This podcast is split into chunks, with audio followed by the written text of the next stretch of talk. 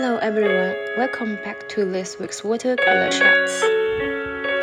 Water Cooler Chat is a casual talk around the water cooler, through which we'd like to offer you a deep insight into British culture. I am Judy. Hello, Edward. Hello, Judy. Hello from the UK, everybody. So, thousands of UK workers are starting a four day week trial from Monday.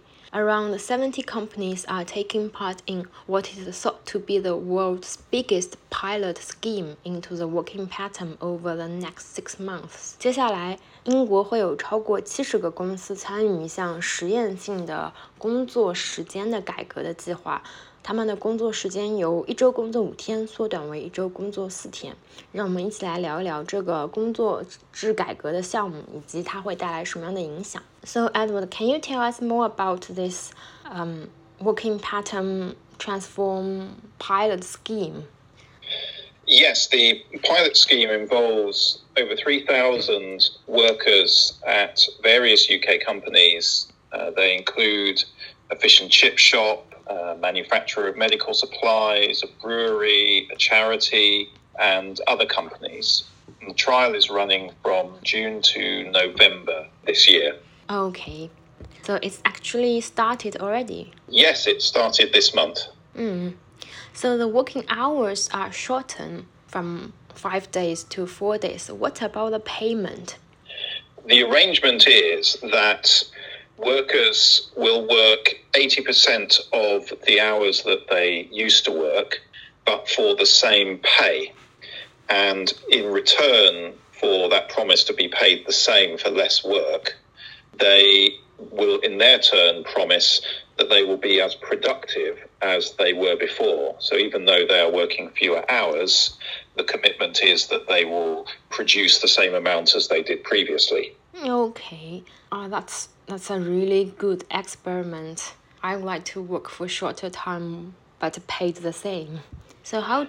Absolutely, I can't imagine that there'll be anybody who would be uh, reluctant to be working fewer hours in return for the same pay. Yeah. In this case, I think people are admitting that they were not very productive before, considering they can yes, finish the same amount of work within four days only.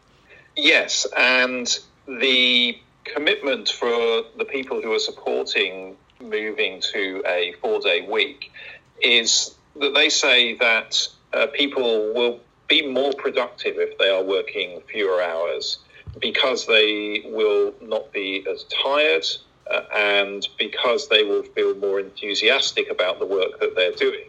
And that's the reason why they claim that we can work fewer hours without there being any economic cost. Well, I can't argue with that either because on Monday morning I always feel the most energetic, and by the end of Friday I always felt very tired. Yes, and I think in in some places in uh, UK, for example, it has been claimed in by other studies that uh, although people in the UK tend to work longer hours than other people in countries such as France or Germany, they're actually not more productive in that extra time because they're doing longer hours, but they're not actually working with the same focus uh, or working as hard during those hours as people in similar jobs in places like Germany and France, where already they're not working the sort of hours that we work in the UK, but they say that when they are at work, they're much more concentrating on the work that they're doing, they're more focused on it. Yeah, that makes sense to me. So, one explanation for why companies want to try a four day work week is to increase the productivity of for their employees. And uh, there might be some other explanations, I suppose. For example, uh, the labor market is very tight now, so the employer will offer almost anything to get to keep people. What do you think of that? That's something that's been noted particularly since the COVID pandemic. Uh, it said that uh, in many Western countries, companies are experiencing a shortage of skilled staff, and therefore they're having to offer a lot more in order to attract the people that they need to employ. And one of the things that they could offer uh, is uh, the four day week or some form of shorter hours uh, in an effort to attract uh, more staff. 刚刚我们提到了开始实行四天工作制的一个原因是这样做可以提高员工的生产力，虽然他们的工作时间变短了，但他们的产出还是一样的，让他们在四天之内工作更加有效率、更加专注。另外一个原因是现在劳动力市场紧缩，所以公司会采取一些福利措施，要么就是提高工资，要么就是采取一些更灵活的工作方式，比如说缩短工作时间来留住他的员工。And I suppose the pandemic also changed the working pattern quite a lot. For example, people are getting used to work from home now. Yes, that's right. And that's led to a lot of people rethinking how they work and what it is that they want from work. And one of the phenomena that's happened since the pandemic in countries such as the UK is something known as the Great Resignation. Wow does that mean that a lot of people resign from their job? Yes, there were a lot of people who resigned from their jobs at the end of lockdown in the UK. And one of the reasons for that is that with people spending so much time at home and going through the shock and the anxiety of the pandemic, it made them rethink what they wanted from their lives and what they wanted from their jobs and their careers. And so many people decided uh, actually, I don't want to do the job I was doing. I want to make a complete change of career and I want to improve my quality of life. And so a lot of people did leave their jobs. Yeah.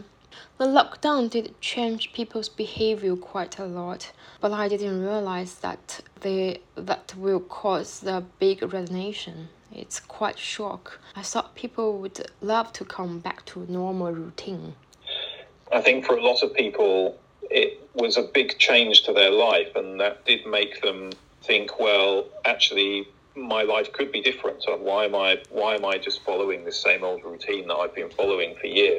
Uh, that sudden break in their previous routine just made them look for new things, uh, new things that they wanted to do. Mm. And it's also made people think, well, why was I working all those long hours that I used to work? Uh, why was I spending two hours a day just commuting. Suddenly, they didn't have that two hour commute to their work. And when the lockdown came to an end, a lot of people don't want to go back to that sort of commuting and traveling to work.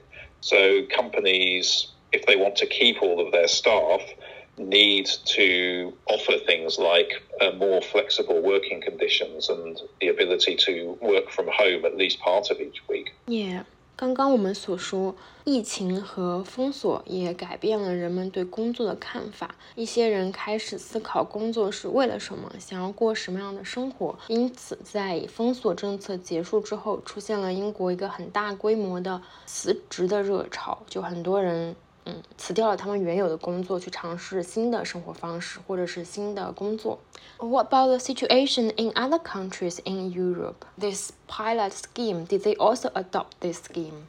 There was a trial that took place in Iceland before the pandemic. The trial finished in 2019. Uh, and there it was reported that it was a great success. And as a result of the trial, uh, a large number of companies in Iceland reduce their um, working hours, uh, and apparently now 86% of workers in Iceland have either moved to shorter working hours for the same pay, or they are going to be given the right in law to work fewer hours for the same pay. What do you mean by giving the right of law? Does that mean they can use it or they can also choose not to use that right? Um, it means that uh, by law, then if somebody uh, was to ask their employer to be able to work fewer hours for the same pay, then I think the employer would need to agree to that. Ah, okay. So it's not compulsory for the employees, but the company, the employer cannot reject that. Yes, that's right.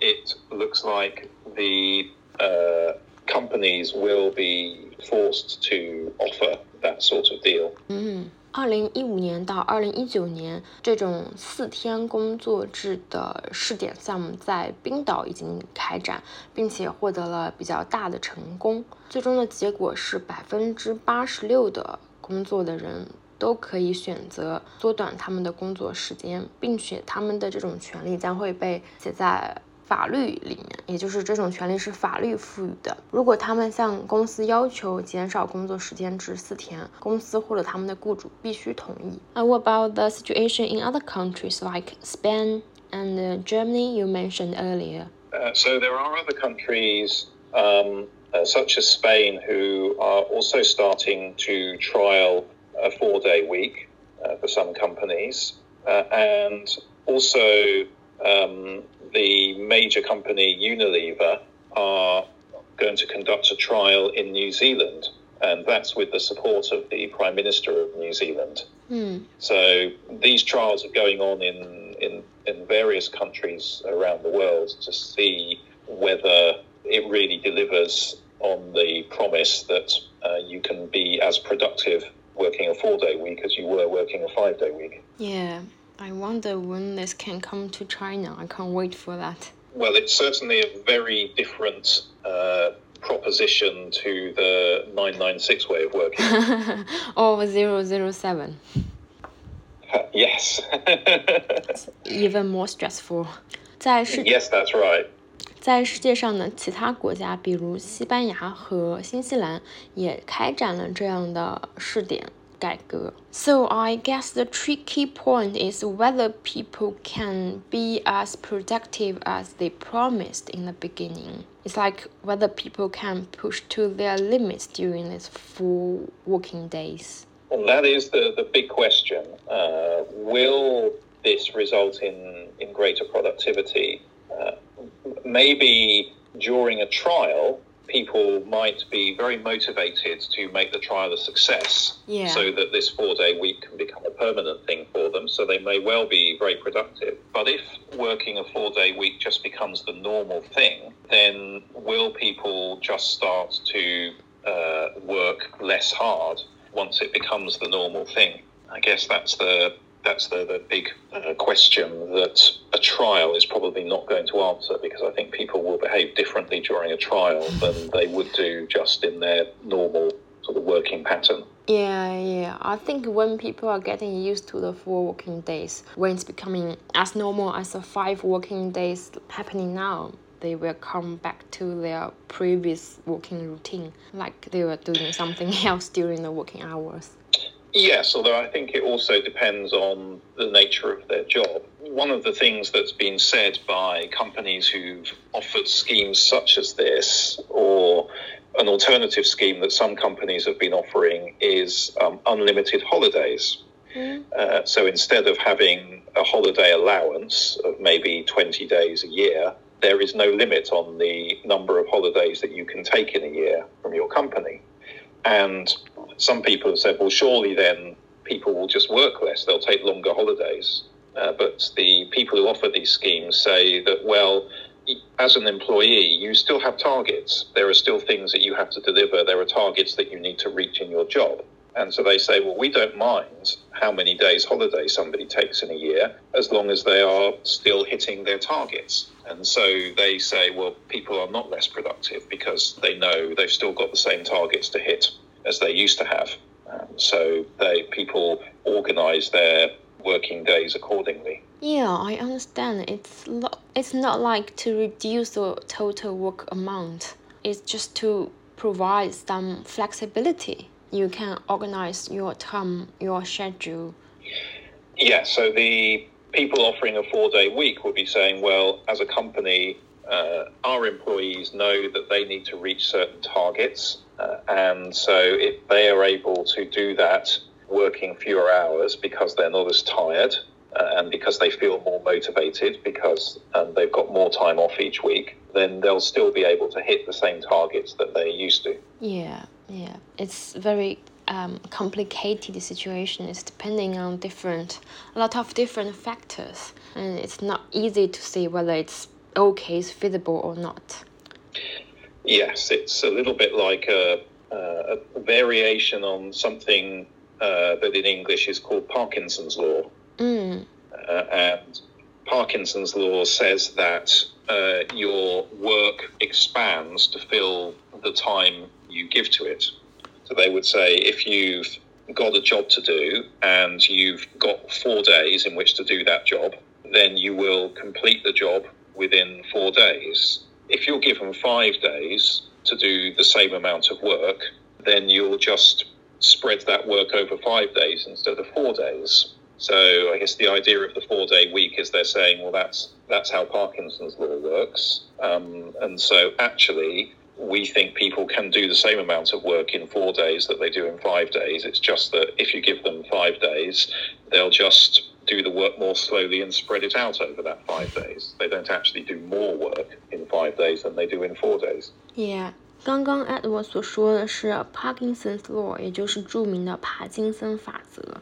它的原话是， 原话的翻译是：只要还有时间，工作就会不断扩展，直到占满所有的时间。换一种说法是，工作总是会拖到最后一刻才被完成。我们中文里面经常会说，截止日期是第一生产力。我觉得这个两个意思比较接近。So we were talking about to work for shorter time. What about the opposition? Do people in Britain like to work overtime? What is the normal practice? Well, I think in general, people in the UK do work for longer hours than other European countries. And I, I think that's possibly because um, we're very influenced by the work culture of the United States, uh, which is also a culture of, of long hours of working. And I think that there is a certain amount of kind of pride that, that some people take in working long hours. They feel it's impressive. Um, they think it will impress their colleagues, it will impress their bosses um, if they're seen to be staying at the office a long time uh, and putting in extra hours. And so I think that's that's a bit of a cultural thing uh, in in many parts of the UK. Uh, in any particular industries, for example, the internet industry. I think it is particularly evident in the financial sector Financial. Uh, in the UK. Okay. People who work for major banks, uh, major stock market trading companies, they have a reputation for working extremely long hours and being under a lot of pressure. Uh, the the idea is that if you go into those companies, uh, you can make a lot of money in a very short space of time, but you have to work incredibly hard and with a lot of stress in order to do that. Uh, so you might be able to retire, you know, when you're sort of uh, 40 years old, but by then you'll probably be completely exhausted. Yeah. Um, and you couldn't work any, any longer if you had to. Um, the other major area where you see long hours is actually in the medical industry. Doctors Oh. um, in the National Health Service in the UK, again, have a reputation for having to work extremely long hours, um, often working shifts that can last for more than 24 hours. more more than 24 hours wow the doctors in the in any part of the world is exhausting we should give more respect to them Uh, yes, absolutely, yes, because they have to work extremely hard. what about your company will your company uh, apply the same scheme I think it's very unlikely that my company would uh, apply a scheme like this. I think it would be difficult for a company like ours because we work as a consultancy. So we work on projects for other companies. And of course, if they're working five days a week, then they will expect us to be available five days a week. So I think it would be difficult for our company to, to agree to it. Um, but I think uh, our company has tended not to expect people to work a lot of overtime. Uh, their, their sort of philosophy is that uh, we don't expect our employees to work a lot of overtime. We just expect them to work hard for the normal number of hours that uh, they're paid to work. Yeah, that's reasonable. And you mentioned before that you already have some flexibility in work conditions, like you can work remotely from home and you don't need to go to any office after the pandemic. That's right, yes. Um, if the customers we work for are not asking staff to go into the office, then uh, generally we are not asking um, our, our employees to work from an office. I think the attitude is, uh, again, it's about what people produce. Um, as long as people are being productive and they're doing the work um, and they're delivering and hitting the targets that they need to hit, then it doesn't really matter where they're doing that work as long as they're doing it. Mm. So, personally, do you like this change? Do you feel you are more productive working from home? I, I think it's definitely a, a beneficial thing. Uh, I think it means that people are more productive because they're not as tired, they're not having to do long commutes in order to, to get to work. So that's definitely an advantage. And I think it's also a big advantage for people uh, in the UK at the moment with the uh, cost of living rising, and particularly yeah. the cost of petrol, yeah. not to have to do commuting. And I think it uh, should also be more beneficial for the environment as well. If people are not travelling as much and not using their cars uh, as much, then that should be a beneficial thing too. Yeah, it will definitely reduce the cost of time and money and reduce the carbon footprint. Absolutely, yes. So, this is the end of this week's water cooler chats. We will talk to you next week. Bye bye. Bye bye.